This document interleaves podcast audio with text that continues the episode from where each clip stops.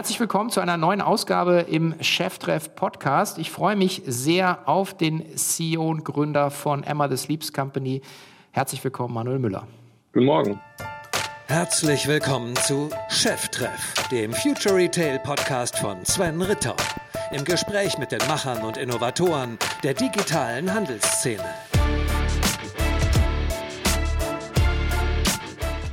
Es folgt eine kurze Werbepause. Ja, und dann ein Hinweis auf den Partner in dieser Cheftreff-Folge, die Firma Statista. Und wer kennt es nicht?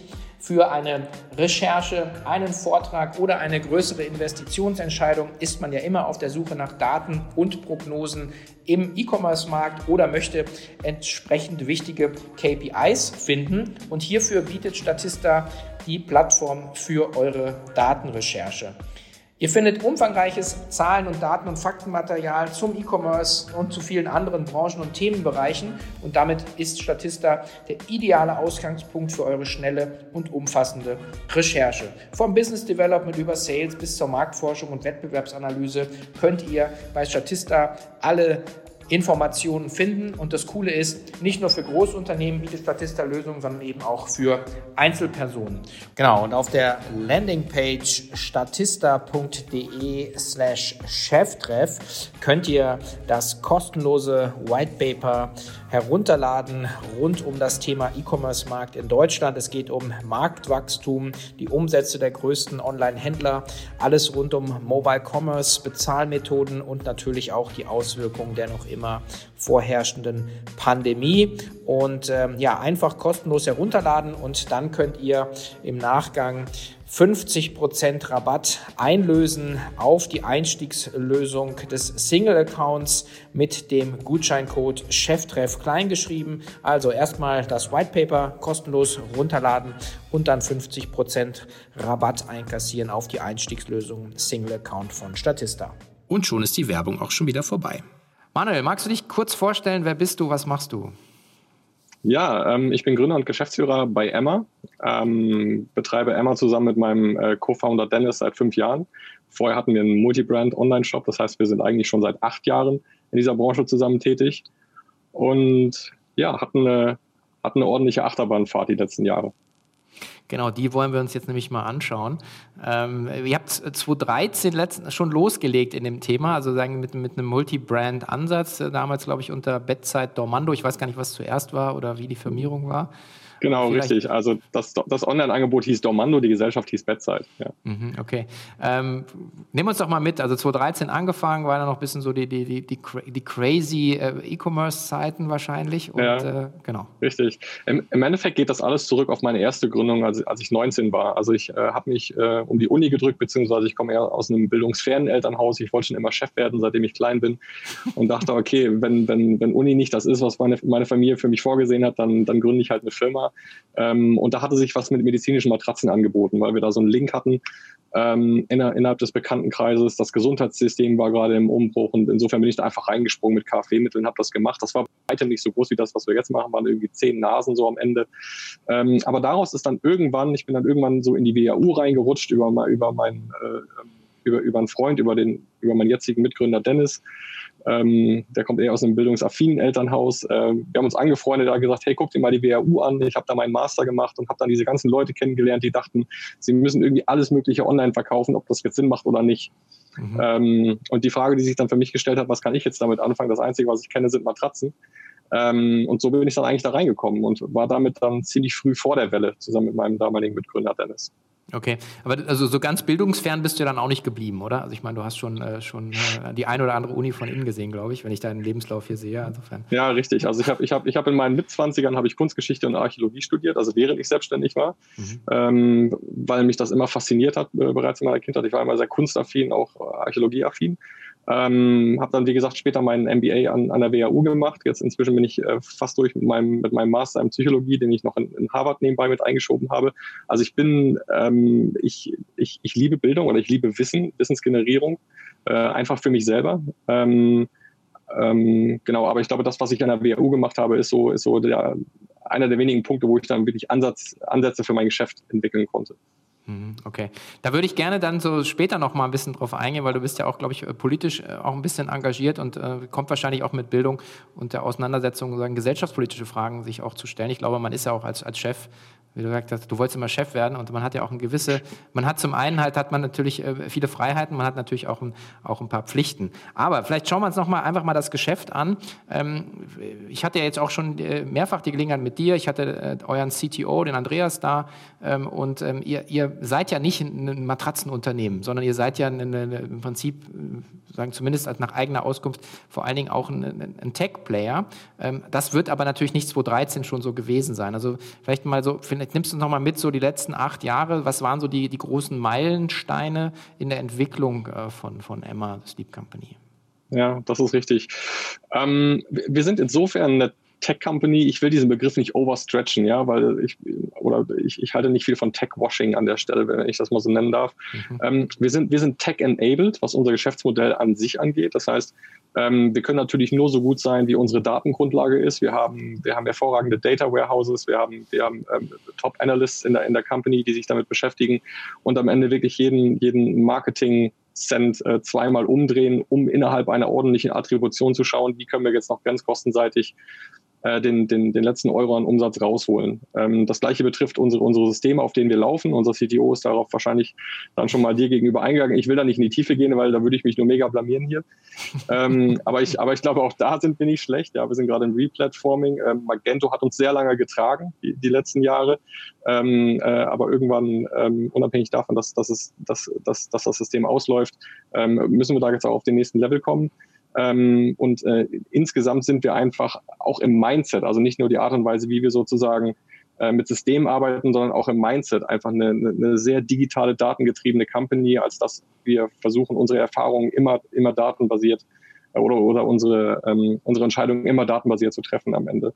Mhm. Äh, was, was dann die Produkte an sich angeht, wenn ich in das aktuelle Emma-Portfolio reinschaue, ja, da ist das noch relativ bieder, nenne ich das jetzt mal, da ist das noch relativ oldschool, da sieht viele Produkte, die du so äh, äh, theoretisch auch im klassischen Handel finden kannst.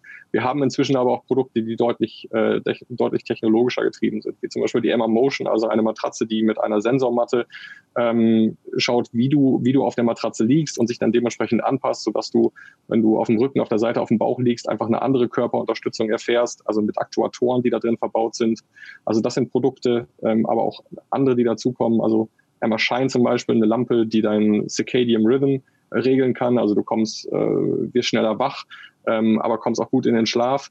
Ähm, das, da sind wir research-seitig unheimlich gut unterwegs. Da investieren wir auch Millionenbeträge im Bereich Research, weil das natürlich etwas ist, wo wir äh, mittel- und langfristig wirklich Wert generieren wollen als Unternehmen und uns auch differenzieren wollen zur traditionellen Industrie. Mhm. Jetzt, ähm, also ich, ich habe so viele Fragen jetzt gerade äh, die, durch diese Antwort, ähm, die, die ähm, wenn man jetzt schaut, äh, okay, als, als Multibrand sagen Store gestartet und jetzt äh, positioniert ihr euch ja letzten Endes auch mit, ihr habt glaube ich ein 30-köpfiges äh, Forschungsentwicklungsteam jetzt, zumindest habe ich es gelesen. Äh, das heißt genau. also, ihr entwickelt letzten Endes eigene Produkte, ähm, habt auch 2017 eine Marke gekauft mit Dunlopillow. Ähm, ist das so der Trend, dass man sagt, durch die diese äh, Kompetenzaufbau letzten Endes über die letzten Jahre auch immer mehr zu verstehen, worauf es eigentlich bei den, bei den Produkten selber ankommt und nicht nur die Kompetenz zu haben, hey, ich kann ein gutes Sortiment zusammenstellen und ich kriege das Sortiment gut beim Kunden platziert. Das ist ja so ein bisschen die Entwicklung, die ich da jetzt sehe, oder? Ja, das ist richtig.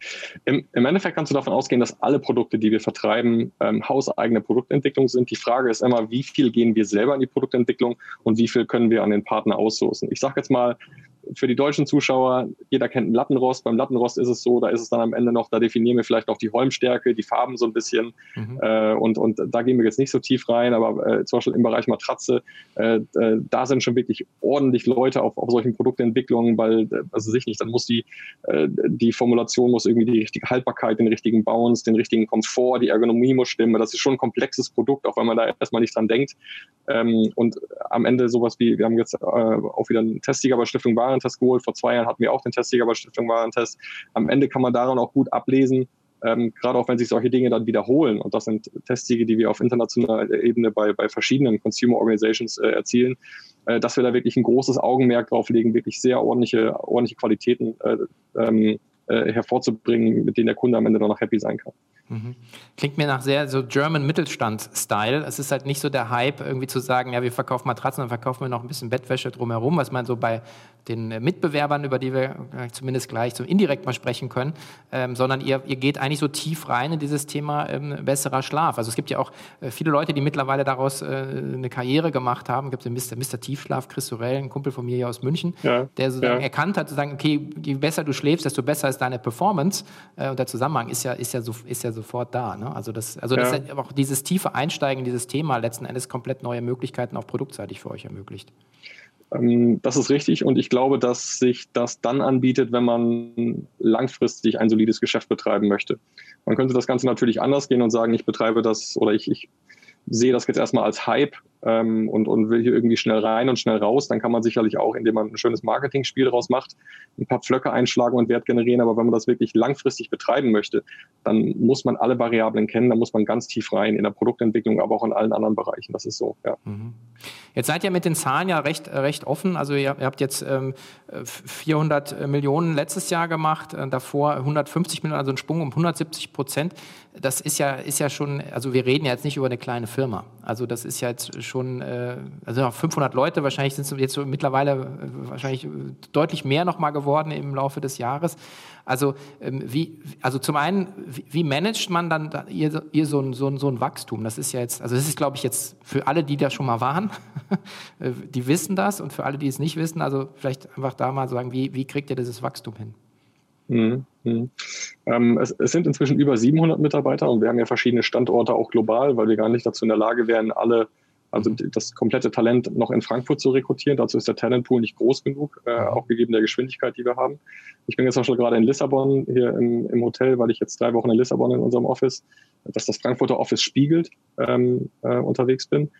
Ähm, die Größe an sich ist und die Komplexität ist gar nicht so sehr das Problem, sondern der Sprung, den du angesprochen hast. Also wenn ich von 150 äh, auf 405 springe, also 170 Prozent Wachstum, mhm. äh, gleichzeitig ist es so, das sind ja 170 Prozent, wie du gesagt hast. Gleichzeitig hat sich die Anzahl der verkauften Artikel ungefähr verdreifacht. Ich glaube, es war sogar ein bisschen mehr. Äh, dann ist das natürlich ein unheimlicher Stress auf der Supply Chain. Ja, gleichzeitig hast du deine Lieferengpässe durch Covid. Äh, du bekommst die Ware nicht raus. Ähm, weil irgendwie äh, alle Ware rausbekommen wollen, weil E-Commerce total durch die Decke gegangen ist. Also das war, das war ein immenser Stress und da will ich mich auch gar nicht mit falschen Federn schmücken. Da haben einfach die operativen Teams einen exzellenten Job gemacht und sind mega kreativ geworden. Also teilweise haben die ähm, Unternehmer gesucht, die unsere Matratzen rausschicken, die gar nichts mit äh, Auslieferungen oder Matratzen zu tun haben. Also irgendwie Eiswagen und was weiß ich nicht. Ähm, und das, das zeigt am Ende schon, dass, dass immer noch dieser Startup-Mindset und dieses, dieses, dieses Kreative und diese Can-Do-Mentality vorhanden ist. Das ist mir extrem wichtig. Mhm. Hattet ihr denn so vom Setup schon vorher ja euch dann remote aufgestellt? Weil wenn du sagst, der Talentpool in Frankfurt ist begrenzt, äh, das heißt also, wenn man das jetzt in Covid hätte angefangen, anfangen müssen, wäre wahrscheinlich schwierig geworden, oder? Auf jeden Fall. Also das Team hat sich fast verdoppelt äh, in, äh, während, während der Covid-Periode. Ähm, und wir haben während Covid angefangen, das Office in äh, Shanghai und in Lissabon aufzubauen. Mhm. Äh, und kurz vor Covid, ein halbes Jahr vor Covid, das Office in Manila. Mhm. Ähm, Manila konnte ich seitdem nie besuchen. Erst ist ein Vulkan ausgebrochen, dann kam Covid, jetzt kommt man nicht rein. Mhm. Ähm, es, es, ist schon, es ist schon äh, extrem spannend insofern, als dass wir äh, bis vor einigen Wochen, also als wir, als wir sozusagen Mitarbeiter dazu aufgefordert haben, wieder zurück ins Office zu kommen, äh, wirklich Mitarbeiter hatten, die monatelang bei uns beschäftigt waren, aber nie eines unserer Offices gesehen haben, beziehungsweise wir haben sie auch physisch nie gesehen. Ja, wir haben nur remote geonboardet und miteinander gearbeitet. Mhm. Jetzt seid ihr eben in, auch in das muss man auch noch dazu sagen, auf der, auf der, auf der sagen, Verkaufsseite seid ihr ja auch äh, eben nicht nur in Europa.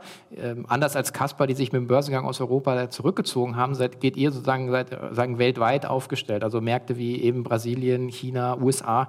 Ähm, wann habt ihr diese Entscheidung gefällt, da hinzugehen? Mhm. Ähm, wir sind dadurch, dass Dennis und ich immer die Mehrheit im Unternehmen hatten, konnten wir sehr opportunistisch sein. Im Sinne von, wir mussten uns nicht dafür rechtfertigen, äh, wenn wir einen neuen Markt ausprobieren und da weiß nicht, 100.000, 200.000 Euro dann irgendwie in einem halben oder einem Jahr äh, verbrannt haben und gemerkt haben, das funktioniert nicht, dann mussten wir uns nicht rechtfertigen. Ja, das ist auch als börsengelistetes Unternehmen eine, eine, andere Nummer. Und insofern waren wir immer sehr opportunistisch, um ganz offen zu sprechen, wenn ein Praktikant aus Brasilien oder aus Indien oder ein Bewerber aus Brasilien oder Indien in Frankfurt angeklopft hat, haben wir gesagt, ja, super, äh, die Nation haben wir noch nicht, dann lass da doch mal reingucken. Und dann sind wir wirklich, wie das ein Startup macht, auch wenn wir zu dem Zeitpunkt schon über 100 Millionen groß waren, äh, haben wir gesagt, gut, okay, äh, das ist das Magento-System, kopiert ihr das mal, zieht das auf den Server in Brasilien oder, oder wo auch immer äh, das jetzt laufen soll, übersetzt die Seite so gut wie du kannst und einfach mal an, ja, und stell mal was rein. Und dann cross-chippen wir das erstmal von, von Deutschland an den brasilianischen Kunden und guck, was der sagt. Ja, ob der anruft und sagt, nee, das ist ja gar nicht, was ich mir vorgestellt habe, oder, oder wie sein Feedback ist. Und so iterieren wir dann wirklich in solche neuen Märkte rein, relativ opportunistisch. Mhm. Kann ich auch eine Anekdote erzählen, die, äh, ich glaube, die äh, damalige Praktikantin, äh, die den französischen Markt für Zuplus gestartet hat, ist, glaube ich, immer noch die, was heißt das, Präsident, Direktor General oder so, glaube ich. Also die, ja. also das, das ist ein super, es ist echt ein super super Modell, gerade wenn man diese, diese Mentalität auch im Unternehmen hat. Also ist ja immer so ein bisschen der Fisch stinkt vom Kopf. Also wenn die, die, die Chefpartie oder die Chefinnenpartie so, denkt, glaube ich, dann kann es eben funktionieren. Logistisch stelle ich mir das jetzt schon, schon ziemlich, äh, ziemlich einen Stretch vor. Zu sagen, man bedient halt Europa, Brasilien, äh, irgendwie Manila oder wie, wie macht ihr das? Ja, ja. Ähm, auch da ist es so, beziehungsweise um auf Manila einzugehen, wir haben in Manila inzwischen über 150 Mitarbeiter, ähm, aber die Philippinen sind kein Consumer Market für, für okay. uns, sondern es ist, es ist ein Office-Standort in Südostasien. Mhm. Ähm, im, im, Im Endeffekt äh, bin ich, bin ich, glaube ich, gut da drin, unsere operativen Teams dann am Ende davon zu überzeugen, dass man das doch irgendwie hinbekommt. Die werden das anders sehen, wenn du die heute im Podcast hättest, dann würden die was, dann würden die was ganz anderes erzählen und sagen, der Manu, der he blows everything up in the end, ja, aber ähm, ja, am Ende ist es dann wirklich so, du schickst dann, also am Anfang schickst du die Matratzen einzeln rüber äh, mit dem Flugzeug, da verlierst du an jeder Matratze Geld. Dann irgendwann, wenn du siehst, okay, da bestellen jetzt irgendwie auch zehn Leute am, am Tag eine Matratze, dann schickst du Container rüber und guckst erstmal nach einem Warehouse vor Ort. Äh, und, und wenn du merkst, okay, da gehen jetzt irgendwie ein, zwei Container die Woche weg, dann suchst du die lokalen Produzenten. Ja, und das ist dann dein, der, der, der, Einstieg in den Anfang sozusagen. Mhm. Ist das so die, die, die, die Secret Source für, für euren äh, Erfolg jetzt, den ihr, also zumindest auf der Topline, die, die Bottomline kenne ich nicht, aber die sieht, glaube ich, auch ziemlich gut aus, weil ihr ja ganz lange auch aus dem eigenen Cashflow dann noch wachsen musstet, glaube ich. Ja. Ähm, ist das so diese Expansionsstrategie, die geografische, so eine der, der Erfolgsfaktoren für euch? Ja, ähm, ich, ich glaube, es sind viele ähm, und das sage ich nicht, um, um, um, ähm, um was verstecken zu wollen an der Stelle, aber am Ende musst du in allen Bereichen exzellent sein. Ja? Es ist ein multivariates Spiel und nur wenn du alle Variablen beherrschst, mhm. kannst du am Ende in so einem highly competitive Market wirklich, wirklich noch wachsen und Geld verdienen.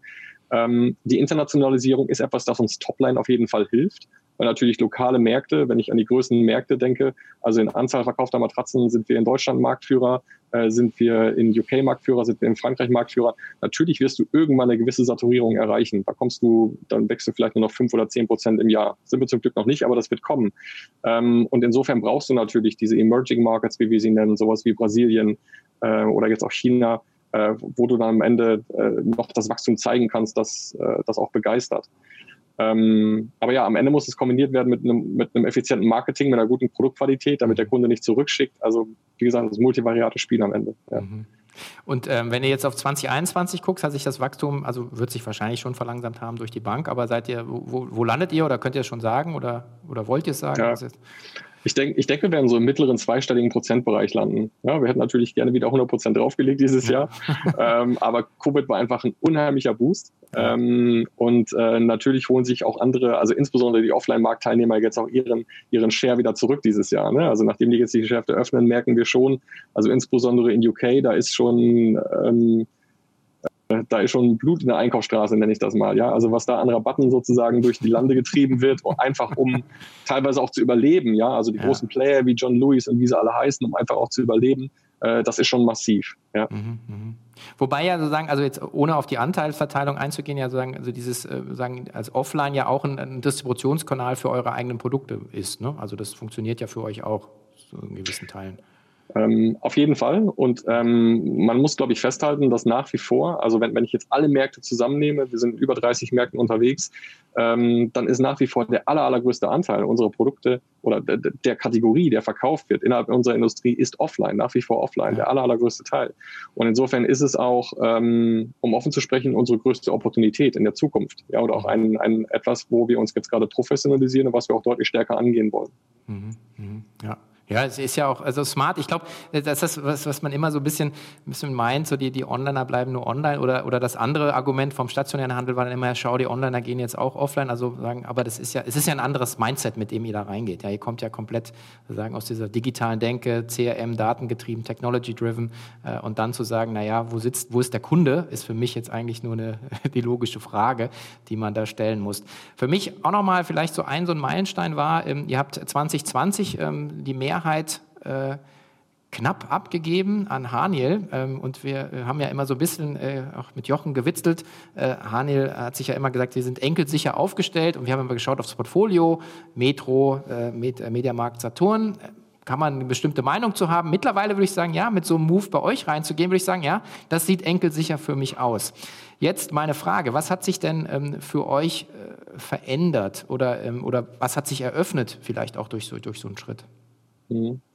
Ähm, verändert hat sich eigentlich hat sich eigentlich gar nichts. Das war auch die Grundvoraussetzung äh, oder der der der Spirit, äh, mit mit dem wir diesen Deal eingegangen sind. Es war von beiden Seiten sehr klar, dass sich nichts verändern soll. Haniel wollte ein erfolgreiches Unternehmen kaufen und wollte dem nicht seine Haniel-Sichtweise überstülpen und dadurch ähm, vielleicht auch äh, Geschwindigkeit, Mindset oder wie auch immer rausnehmen bei uns. Ähm, insofern hat sich an der Stelle nichts geändert. Das Einzige, was sich verändert hat, ist, dass wir jetzt natürlich mit einem Investor wie Haniel, der nach wie vor über sehr tiefe Taschen verfügt, auch dadurch, dass er divested hat in großen Assets, die du eben angesprochen hast, äh, uns dabei unterstützen kann, äh, weiter zu wachsen, äh, vielleicht auch andere Unternehmen zu akquirieren.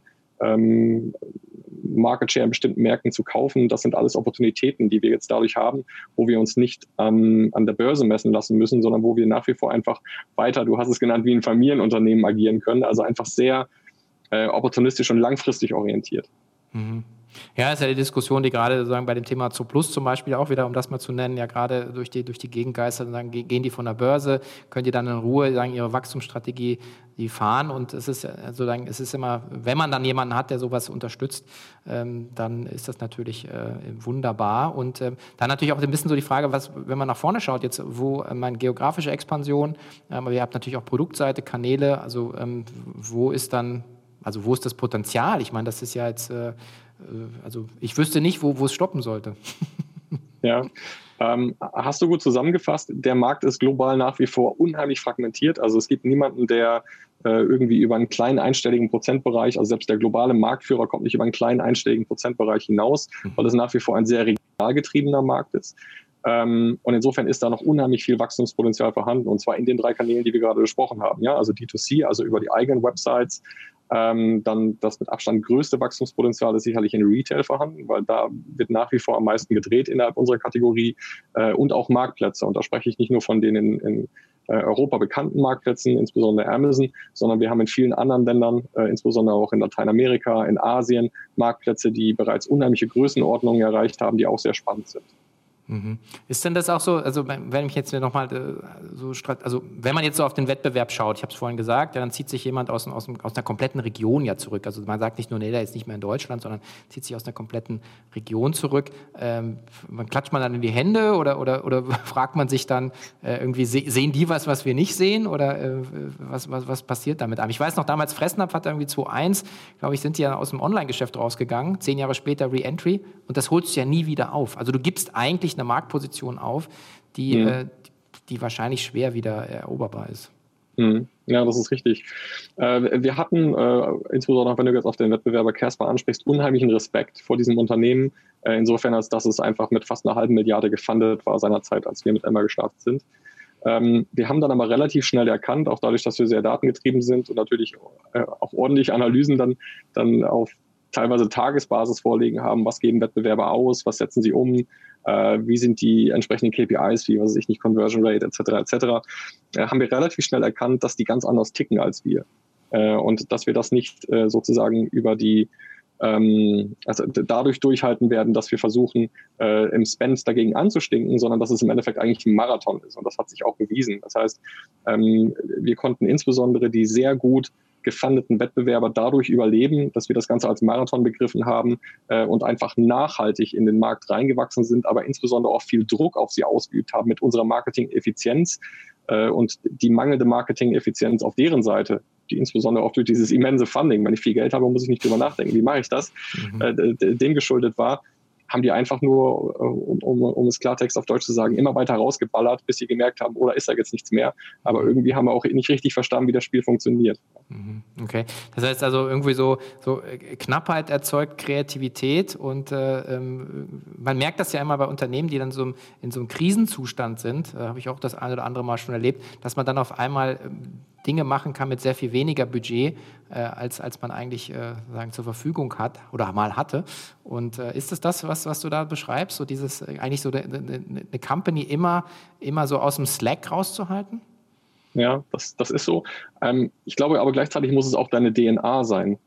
Ähm, ich kenne jetzt nicht genau den Hintergrund der Casper Gründer, beziehungsweise ich will da auch nicht spekulieren, aber bei Dennis und mir war es so, wir haben das Unternehmen mit eigenen Mitteln gegründet und wir hatten von Anfang an eigentlich nie Geld. Wir haben uns auch kein Gehalt gezahlt am Anfang äh, und wir mussten einfach extrem sparsam sein. Ich kann mich an Situationen erinnern, wo wir zwei Tage lang darüber gestritten haben, dass ein neues Telefon angeschafft wurde, obwohl man das auch auf Ebay hätte für ein Drittel schießen können. Mhm. Ähm, gleichzeitig ist das eine Mentalität, die wir uns bis heute bewahrt haben. Die mag manchmal etwas kleinlich aussehen, äh, am Ende macht sie aber Sinn, ja, weil wenn ich das über alle äh, über alle Variablen hinweg spiele und immer versuche, der effizienteste in allen Bereichen zu sein, dann kann ich in der Gesamtheit wirklich so einen, so so einen Erfolg auch hervorbringen. Also es ist eine Mindset-Frage am Ende, ja, mhm. auf jeden Fall.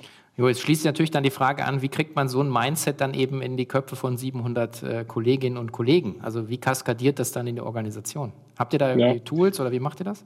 Das muss man, mh, mm, ja, natürlich haben wir Tools, aber am Ende muss man Mindset auch vorleben.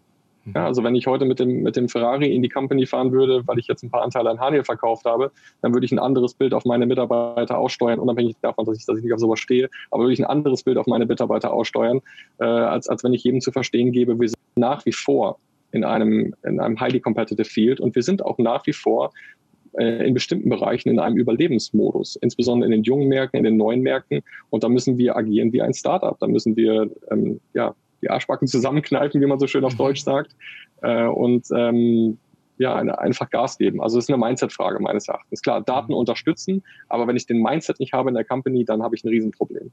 Ja.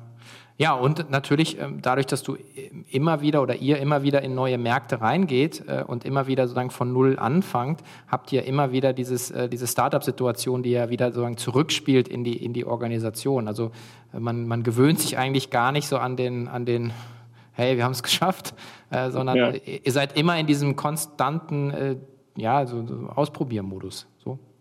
Das, das, ist, das ist eine coole Analyse, habe ich noch nie so gesehen, aber das ist so. Insofern haben wir natürlich auch Startups im Unternehmen, die das Ganze dann wieder zurückreflektieren auf die, auf die etwas größeren Länder. Das ist so, ja. Ja, ja weil die kommen dann immer zurück und sagen dann so, hä, was macht denn ihr hier? Irgendwie, ich mache jetzt hier genau, ich habe was auf Ebay geholt und ich habe irgendwie meine drei Cousins haben mir geholfen und, äh, und ja. bei den anderen ist dann so, nee, ich brauche jetzt noch eine Assistenz und ich brauche die Agentur. Ähm, ja. Also das ist schon cool, also, muss ich sagen, äh, echt, äh, echt cooles Setup. Ist das was, was, was Hanil auch gesehen hat, sozusagen in dem, äh, sagen, in, in den Gesprächen vorher, bevor der Deal war? Ich meine, die, die, klar gucken die sich die Zahlen an, aber das sind mhm. ja auch gute Leute. Was, was haben die denn, was mhm. sehen die da in euch? Mhm. mhm. Also Haniel war insbesondere, kann man auch ganz offen darüber sprechen, weil auch der CEO von Haniel da sehr offen mit umgeht. Ähm, der Grund, warum Haniel Emma akquiriert hat, ähm, äh, ist das Team und die Organisationsstruktur. Ähm, Im Endeffekt ist es so, und das haben wir nicht nur von Haniel, sondern auch von anderen Investoren vorher gehört, äh, mit einer Organisation wie Emma kannst du im Endeffekt alles verkaufen, nicht nur Matratzen, kannst auch Kühlschränke machen oder, oder was auch immer du möchtest, mhm. äh, weil der Kern, um den sich alles dreht, äh, ist, ist ein D2C-Geschäftsmodell äh, mit einer hohen Marketing-Effizienz und einer, einer sehr agilen Organisationsstruktur, die im Denken nicht hierarchisch funktioniert. Im Denken nicht hierarchisch bedeutet, natürlich haben wir eine, ein Organisationskonstrukt, ähm, ähm, aber jeder Mitarbeiter ist dazu angehalten, unternehmerisch zu denken und auch unternehmerische Entscheidungen zu treffen. Äh, und das ist nicht nur eine Bitte, sondern das ist eine Voraussetzung, erstmal um eingestellt zu werden, dass du so tickst. Äh, aber es ist auch eine Voraussetzung, um zu bleiben. Also wenn du bei uns äh, sozusagen irgendwann in den Modus Dienst nach Vorschrift übergehst, dann hast du ein Problem in deinen, in deinen Feedback-Gesprächen. Mhm. Aber wie, wie formalisiert ihr das? Also habt ihr auch ähm, das, also also müsste man ja vom Einstellungsprozess hin zur Personalentwicklung, ähm, muss das ja komplett durchdacht sein, oder? Das ist so, das ist so. Also es gibt, es gibt so ein paar Dimensionen, auf die wir extrem achten. Äh, eine davon ist Entrepreneurship, wie wir sie nennen. Und dann kann man natürlich mit verschiedenen Cases, Aufgaben, Fragen, aber auch indem man mal in die Vergangenheit der Bewerber reinschaut, äh, überprüfen, ob diese, ob diese Person über, über diesen Spike verfügt, äh, den wir da suchen. Äh, und dann ist es aber auch so, dass wir in den Review-Gesprächen beziehungsweise auch in 360-Grad-Feedbacks auch Kollegen fragen, ähm, aber auch die Teamleader fragen, okay, wo hat die Person denn wirklich in den letzten drei oder sechs Monaten bewiesen, dass sie diesen Spike auch wirklich lebt, dass sie wirklich Impact äh, generiert hat. Impact ist ein Wort, das extrem wichtig ist an der Stelle bei uns in der Org. Mhm. Und dann äh, sagen wie gibt es Holocracy und OKR, sind das jetzt so Dinge, mit denen ihr da, äh, mit denen ihr arbeitet oder habt ihr ein eigenes sozusagen Emma-System entwickelt für euch? Nee, das basiert schon auf OKRs. Insofern, natürlich brauchen wir, brauchen wir einen Punkt, auf den alle zulaufen und Maßnahmen, die sich dann daraus ableiten für die einzelnen Teams. Mhm. Ähm, auch innerhalb derer sind wir dann wiederum sehr agil und ja, ich kann das Wort opportunistisch nur wieder verwenden, mhm. ähm, weil am Ende kann, kann, ich, kann ich mir die schönsten Pläne zeichnen. Wenn ich merke, dass ich irgendwo vor eine Wand renne, dann muss der Mitarbeiter ähm, agil genug sein, um zu entscheiden, okay, entweder ich kann da jetzt irgendwie drum herum rennen oder ich muss mir ein neues, äh, eine neue Strategie überlegen. Mhm. Okay, ja, ich hatte jetzt, mir ist gerade jetzt in die Hände gefallen, äh, wir haben jetzt hier nur ein kleines Team, wir haben aktuell zehn Leute, ich, ich hatte auch schon mal ein paar mehr, aber äh, selbst mit einem kleinen Team merkst du dann, dass du, dass du eigentlich dass dieselben Tools brauchst. Also du, sonst, sonst, man denkt ja mal, je kleiner, desto ja klar, jeder weiß, was, was wir machen, aber es ist eben nicht so. Also dieses Alignment ist, glaube ich, extrem wichtig, dass man von, von ganz oben bis, bis, bis, bis die Neuankömmlinge sagen, die weiß, was ist das große Ziel und was ist eigentlich mein Beitrag. Und da ist so dieses OKR-Modell oder wie man das immer nennen mag, mhm. ist, glaube ich, ganz, ganz, ganz hilfreich. Ich finde auch den, diesen, diesen Prozess, extrem wertvoll in der Auseinandersetzung, äh, auch in diese Gespräche zu gehen. Man denkt ja immer so als Führungskraft, boah, nee, schon wieder äh, 360 Grad Feedback-Gespräch. Aber eigentlich ist das der Job ja von der Führungskraft. Also man, du kannst ja nicht irgendwie die Matratzen verkaufen und den Markt in Brasilien aufmachen, sondern du musst ja den Leuten im Prinzip vorgeben, äh, wie, äh, wie Emma tickt und wie du tickst und, und wie, wo das Unternehmen hin soll, glaube ich. Hm. Äh, gebe ich dir vollkommen recht. Insofern, OKR sind ein, OKRs sind ein, ein gutes Modell. Ähm, wir tragen den Begriff jetzt nicht so stark vor uns her, aber am Ende ist das, wie wir die Company führen, basiert auf dieser OKR-Idee. Das ist so, ja. Ja, also Measure What Matters, äh, John Durr ist zumindest mal, mit dem kann man anfangen, ist ein easy read, äh, macht Spaß. Ja, kommen wir noch mal zu äh, Manu Müller, dem äh, Chef und äh, der, der Interessierte, äh, sagen auch gesellschaftspolitisch interessiert ist. Also wo, wo hört denn die, die Grenze auf? Ich meine, du hast jetzt 700 Leute weltweit, ähm, sagen, das ist ja schon mal auch eine große Verantwortung. Seid zu zweit, ihr werdet natürlich noch wahrscheinlich ein breiteres Senior-Team haben. Andreas habe ich erwähnt. Ähm, aber das ist sozusagen schon mal, ist ja schon mal ein Fund, wo du, wo du echt einen Impact hast. Ja? Also du, kannst ja, ähm, auf, also man, ich finde immer, so, wenn man so sieht, die Leute kommen ja und schenken dir und anderen, die für einen arbeiten, ihre Lebenszeit. Und wenn man sagt, okay, der Paycheck, aber das ist es ja eigentlich, also wenn man da aufhört, finde ich, wäre es eigentlich sehr arm. Und so wie ich mhm. dich erlebe, glaube ich, äh, denkst du auch anders. Also was ist so die Verantwortung, die du auch siehst für die Leute, die, die diese Emma-Reise jetzt mitmachen? Mhm. Ähm, wir haben als Unternehmer dahingehend eine, eine große Verantwortung für, ähm, für die Mitarbeiter, für die, für die Sicherheit der Arbeitsplätze unserer Mitarbeiter, weil wie du selber sagst, wenn ich wenn ich, wenn ich, wenn ich meinem Unternehmen diese Arbeitszeit schenke, aber auch die Hoffnung darauf habe, da am Ende ein ja, sicherer Arbeitsplatz ist so ein, ist, ist, ein, ist ein Wort, das ist heute nicht mehr so einfach anzuwenden, weil, weil die Welt schneller geworden ist. Aber natürlich, vom Grundsatz her, ähm, möchte ich darauf vertrauen können, dass wenn ich gute Arbeit leiste, dass ich da auch einen Platz habe in diesem Unternehmen. Und dieser Verantwortung müssen wir gerecht werden. Äh, und umso wichtiger ist es an der Stelle auch, ähm, ja, wirklich jedem klar zu machen, äh, dieses Unternehmen ist nur so erfolgreich, wie, wie, ihr, wie, ihr am Ende dazu, wie ihr am Ende dazu beitragt, ja, auch dass, dass wir als Unternehmen vorankommen. Insofern sind wir, haben wir eine, eine offene, transparente, aber auch eine sehr performancegetriebene Kultur, ja, in der auch jeder wissen sollte, was ist sein Beitrag äh, und, und was sind sozusagen die, die Rahmenbedingungen, innerhalb derer ich mich bewegen oder performen muss, damit ich hier erfolgreich sein kann, dauerhaft erfolgreich sein kann. Mhm, okay. Und, äh, und als, als Unternehmer, du hast ja bist ja, das ist nicht nur bei mir, sondern du gibst auch andere Interviews, sozusagen. Was ist, was ist dann so ein bisschen deine Sicht auf die, auf die, auf die ja, sowas wie, mein Sustainability ist ja auch ein Thema wahrscheinlich für euch, ja, sagen irgendwie Circular Economy, also immer im Prinzip die Produkte, ich glaube, eure, die Halbwertszeit eurer Produkte ist, glaube ich, so zehn Jahre oder so von Matratzen. Mm, das stimmt, ja. Äh, ihr hättet natürlich ein Interesse daran, dass wahrscheinlich die schnelle Austausch, sollte man auch, glaube ich, ähm, aber trotzdem ist ja die Frage, also ist das, ist das was, wo ihr euch stark engagiert? Ja, also die gesamte Industrie muss da, muss da einen Zahn zulegen. Ich habe kurz nach diesem Call habe ich, mein, hab ich meinen nächsten Call im Bereich wieder Sustainability, weil wir da gerade intern ein Team aufbauen. Ähm, diese Industrie hat dahingehend viel verschlafen. Ähm, was nicht zuletzt aber auch äh, damit zusammenhängt, dass es unheimlich fragmentiert ist. Also jedes Land kocht da sein eigenes Süppchen, teilweise jeder Landkreis kocht da sein eigenes Süppchen, wenn es um die Entsorgung von, von entsprechenden Produkten geht, äh, aber auch um, um Nachhaltigkeitskonzepte. Und das ist etwas, was wir jetzt stark angehen wollen, wo wir auch zum Ende dieses Jahres ein, ein sehr bullisches Ziel rausgeben wollen auf globaler Ebene für uns als Unternehmen, äh, für, für Emma, was, was, ähm, was das Thema Klimaneutralität angeht. Ich kann dir noch nicht sagen, was das auf der Zeitleiste bedeutet und, und wie genau wir das messen werden. Da sind wir gerade dran, das herauszufinden. Auf jeden Fall wollen wir da eine Vorreiterstellung einnehmen. Mhm. Ist das auch so ein bisschen deine Erkenntnis, wenn man auf die, auf die Politik guckt, dass letzten Endes die, die, die Unternehmer oder der Einzelne eigentlich auch in die, in die Bütt springen muss, um, um Veränderungen äh, vorzuleben und herbeizurufen?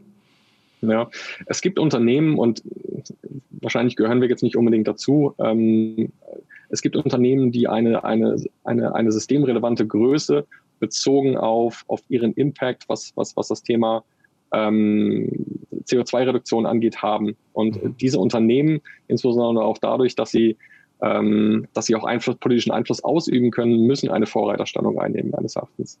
Mhm. Ja, ich hatte gestern ein spannendes Gespräch mit äh, der Gründerin von äh, Pumpkin Organics. Da geht es um, um, um, Kids Food und, äh, und da waren einige Sachen, wo ich dann gesagt habe, schlägt mal schon die Hände im Kopf zusammen, dass eigentlich die Leute, die da diese, diesen Hebel hätten, eben es noch nicht so wahrnehmen.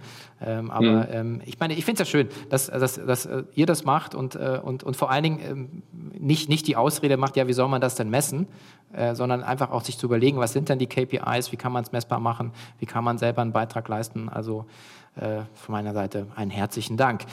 Zum Abschluss, wie immer, die ähm, große Frage, was wäre, wenn du zu deinem früheren Ich zurückreisen könntest, äh, 2013, und so eine Erkenntnis, eine Erfahrung teilen könntest, und ich sage immer so, nicht irgendwie äh, kauf Google-Aktien, sondern äh, so, was, was für dich eine Abkürzung wäre, und es geht gar nicht jetzt darum um Fehlervermeidung, sondern so was, was so eine Erkenntnis, du in den letzten Jahren gewonnen hast, die du gerne deinem früheren Ich mit auf die Reise geben würdest. Was wäre das? Hm. Ähm ich glaube, ich würde mein früheres Ich davon überzeugen, nicht einen Multibrand-Online-Shop zu starten, in dem es 200 verschiedene Matratzen gibt, äh, sondern sich äh, äh, direkt auf dieses Emma-Geschäftsmodell, also dieses wirklich D2C, ich baue mein Produkt selber und versuche das Beste für den Kunden rauszuholen mit einem sehr schmalen Sortiment. Ich glaube, das würde ich meinem früheren Ich mitgeben, weil sich doch gezeigt hat, dass dieses Geschäft deutlich erfolgreicher sein kann und deutlich kundenzentrierter ist, äh, als das, womit wir gestartet sind. Mhm. Okay, super. Ja, also ich glaube, äh, der, der, Wunsch, Chef zu werden und das, was du daraus gemacht hast, äh, alle Ehren wert und äh, echt Chapeau. Ähm, ich bin sehr, sehr happy. Vielen Dank für das tolle Gespräch, die tollen Einsichten. Und von meiner Seite, ich bin sehr überzeugt, das wird nicht das letzte Gespräch sein. Und alles Gute, viel Erfolg und genau, bis dann. Hat mich auch sehr gefreut. Bis die Tage. Mach's gut. Vielen Dank. Danke, Manu. Ciao. Ciao, ciao.